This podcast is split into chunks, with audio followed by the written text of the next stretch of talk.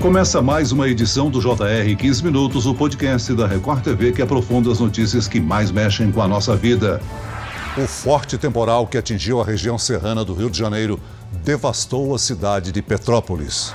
Ruas viraram rios e moradores entraram em pânico. A gente não consegue ligar para o bombeiro, ligar para nada. Caiu um monte de casa, tem muita gente soterrada. Petrópolis, que fica na região serrana do Rio de Janeiro, entrou em estado de calamidade pública. O temporal que castigou a cidade provocou deslizamentos de terra. Carros e ônibus foram arrastados e a enxurrada deixou um rastro de lama e destruição. Até esse momento, são mais de 100 mortos. No JR 15 Minutos de hoje, vamos tentar entender por que a chuva provocou tantos estragos na cidade. É possível evitar que novas catástrofes voltem a acontecer? Acontecer, eu converso agora com o professor do Departamento de Geografia da Universidade Federal do Rio de Janeiro, Antônio Guerra. Bem-vindo, professor. Muito obrigado. Estou à disposição de vocês. Quem participa dessa entrevista é a repórter da Record TV no Rio de Janeiro, que acompanha todos os trabalhos em Petrópolis, Adriana Rezende. Olá, Adriana. Qual a situação em Petrópolis nesse momento? É possível que chova mais até o final de semana? Olá, Celso. Um prazer estar aqui com você, com o professor também. Bom, as condições condições do clima continuam preocupando muito. Viu? A Defesa Civil entrou, emitiu hoje um alerta de pancadas de chuva moderadas a fortes para essa quinta, sexta e sábado. Não chega a ser um volume tão grande quanto que nós vimos na terça-feira. O solo já está encharcado e qualquer chuva traz um risco de novos deslizamentos nesse momento. É um momento também, Celso, de muita dor para toda a população. Quando a gente chega em Petrópolis, a sensação é de estar em um cenário de guerra. Pode parecer exagero, mas não é. O que a gente gente vê lá é muita destruição, pessoas e famílias desorientadas sem saber muito para onde ir e o que fazer. E por outro lado, vemos também aquele trabalho intenso do Corpo de Bombeiros, da Defesa Civil, da polícia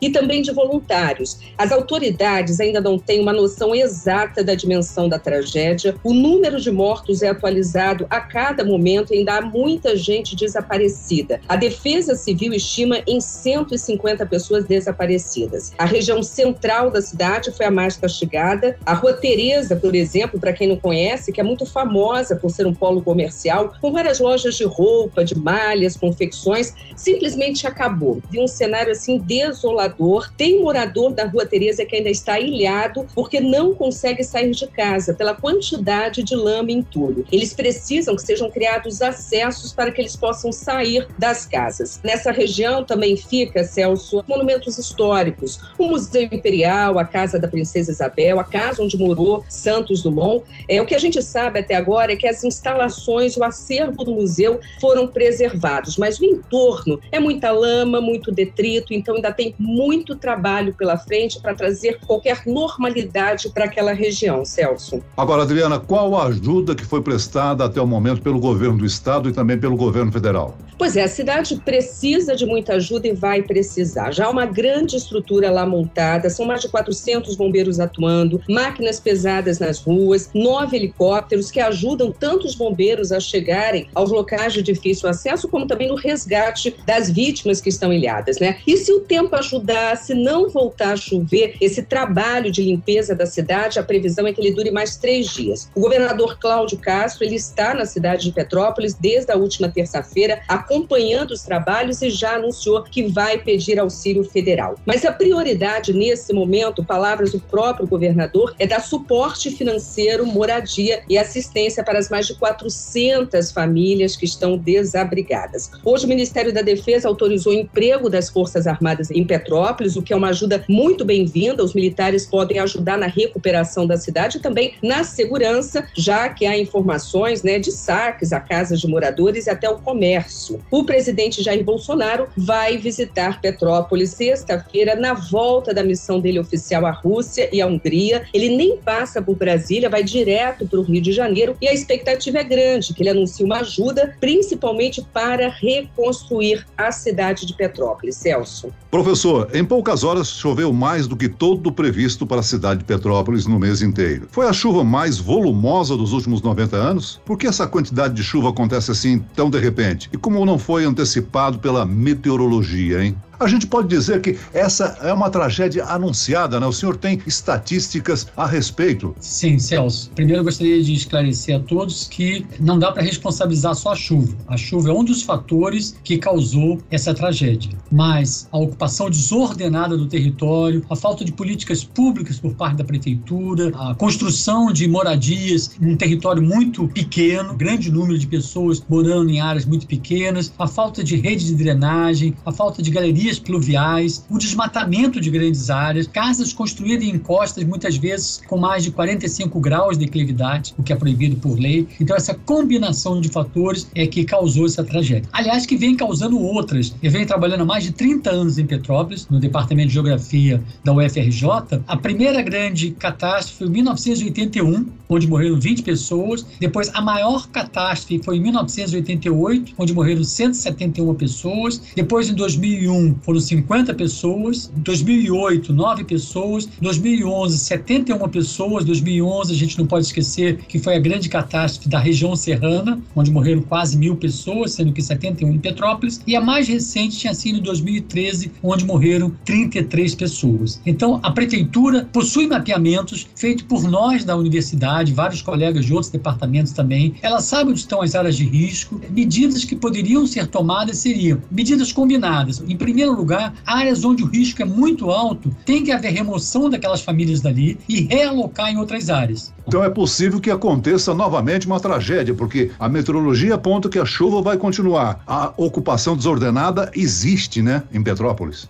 Agora, só aumentaria muito a tragédia se chovesse outra vez uma intensidade muito grande. A previsão é que seja 30, 40, 50 milímetros. Alguns deslizamentos podem acontecer, mas não de forma tão concentrada como os do dia 15 de fevereiro. Então, uma tragédia logo em seguida é muito difícil de acontecer. Agora, daqui a alguns anos, se nada for feito por parte da prefeitura, certamente pessoas vão morrer também. Então, a prefeitura tem que estar preparada, orientar a população, os sistemas de alerta, de alarme tem que funcionar muito bem e tem que ter muito treinamento, né? Porque não adianta o cidadão escutar uma sirene que está tocando e para onde que eu vou fugir? Tem que ter dentro da comunidade pessoas que vão liderar aquele grupo de pessoas que vão levar para um clube, para uma igreja, para uma escola, para um sindicato, um local mais protegido, aguardar que possa acontecer o deslizamento. Se não acontecer, excelente, mas pelo menos essas pessoas estavam livres, né? Se viesse a acontecer aquele deslizamento. Professor, Petrópolis é uma cidade linda, né? Quem já foi sabe, e isso faz com que seja ainda mais triste vermos essas imagens de destruição do local após as chuvas, além do luto pela perda de tantas vidas. E quem já foi para Petrópolis também sabe que o terreno é muito irregular, praticamente ali toda a rua é uma subida, uma descida, né, professor? Isso faz com que numa adversidade como essa, o terreno fique muito mais propício aos deslizamentos? Certamente, porque não é só a questão das encostas serem muito íngremes.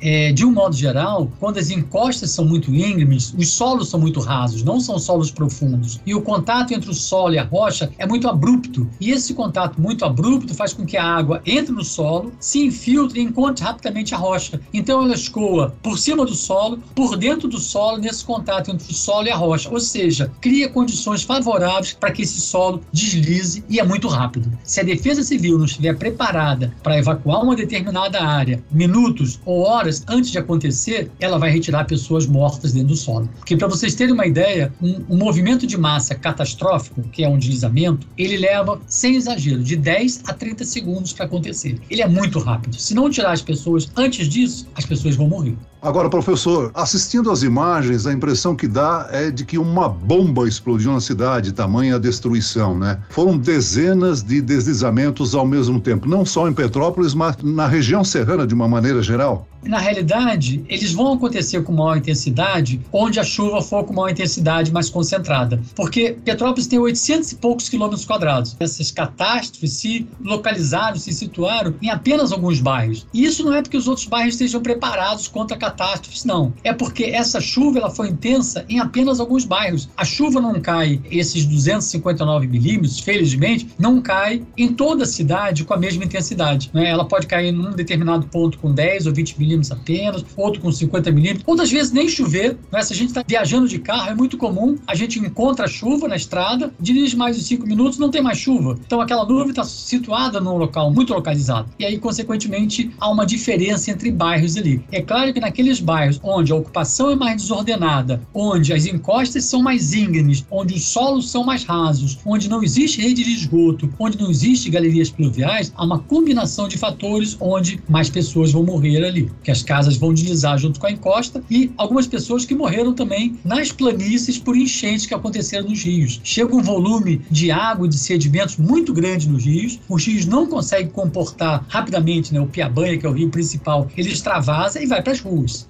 Professor, em 2011 a chuva na região serrana deixou mais de 900 mortos. 11 anos depois voltamos a conviver com esse tipo de tragédia. Existe algo que pode ser feito? Há uma solução técnica para essa região?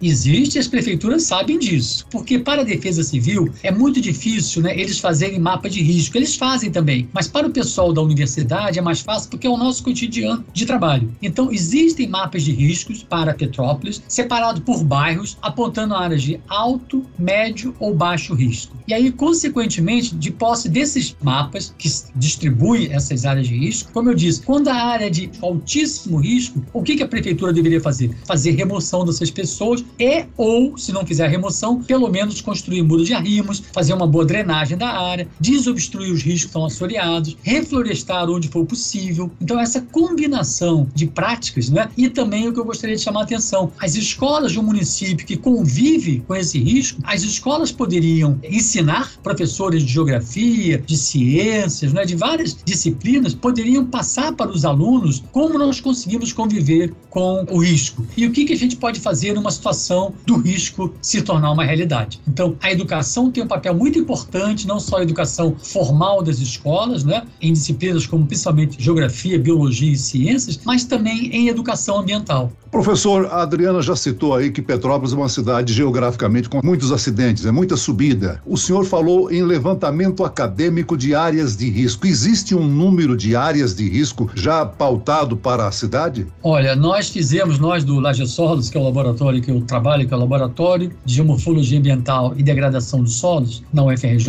nós fizemos um mapeamento em conjunto com os colegas da Faculdade de Engenharia e em conjunto com o pessoal da Defesa Civil de Petrópolis. Esse mapeamento começou começou em 2008 e terminou em 2010. E encaminhamos para a prefeitura. Pegou só o primeiro distrito de Petrópolis, que já é suficiente, que é onde morre mais gente. É onde está concentrado. A Rua Tereza, que vocês citaram, está no primeiro distrito de Petrópolis. Então, nós fizemos um mapeamento na época, encaminhamos para a prefeitura. A prefeitura tem esses mapas aí, localizando quais são as áreas de maior risco e o que nos parece que não tomaram nenhuma providência. Em 2013, houve também uma catástrofe em Petrópolis, mas foi só no bairro do Quitandinha, onde morreram 33 pessoas. E o nosso mapeamento apontava como sendo uma área, essa área onde morreram as 33 pessoas, área de altíssimo risco a deslizamento. Solução? Remoção das famílias dali. Nada foi feito, 33 pessoas morreram em abril de 2013. Essa região que ocorreu o maior número de deslizamento e que atingiu o maior número de casas, era uma área de risco pautada por vocês? Ah, certamente. Não só por nós, como por colegas também da Universidade Federal Fluminense, né, da Universidade Estadual do Rio de Janeiro, né, são colegas que também se debruçam sobre esse tema. Então, esses mapas, eles estão sempre disponíveis na prefeitura, eles são encaminhados para a prefeitura. No nosso caso, nós fizemos em contato com o pessoal da Defesa Civil. Não é um trabalho feito só através de imagens de satélite, existe muito trabalho de campo, muita coleta de amostras de solo, muitas análises de geotecnia desses solos aí. Né? Hoje em dia, a gente tem utilizado bastante os drones também, que facilitam muito o nosso trabalho, tirando fotografias aéreas ali de forma muito precisa e muito rápida. Então, toda essa documentação, minha gente, a Prefeitura de Petrópolis tem, só que não usa de maneira adequada. A gente pode afirmar que houve negligência em montar um sistema de alarme para essa ocasião? Ah, certamente, porque o conhecimento técnico e científico, a universidade passa para a Prefeitura.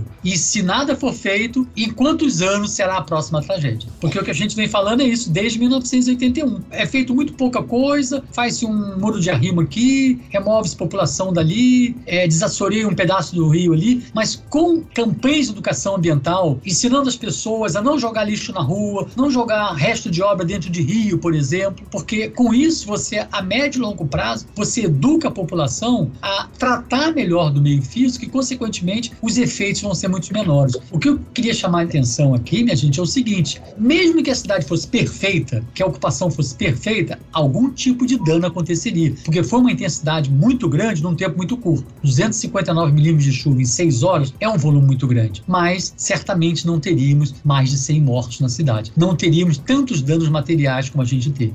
Muito bem, nós chegamos ao fim desta edição do 15 Minutos. Eu agradeço a participação do professor do Departamento de Geografia da Universidade Federal do Rio de Janeiro, Antônio Guerra. Obrigado, professor. Eu que agradeço a vocês. Muito obrigado. E agradeço a presença da repórter da Record TV, Adriana Rezende. Obrigado, Adriana. Obrigada, Celso. Eu quero deixar aqui a minha solidariedade a Petrópolis. Gosto muito dessa região e deixar também uma palavra de força né, para os moradores, bombeiros e todos que estão trabalhando ali incansavelmente nessa tragédia, Celso.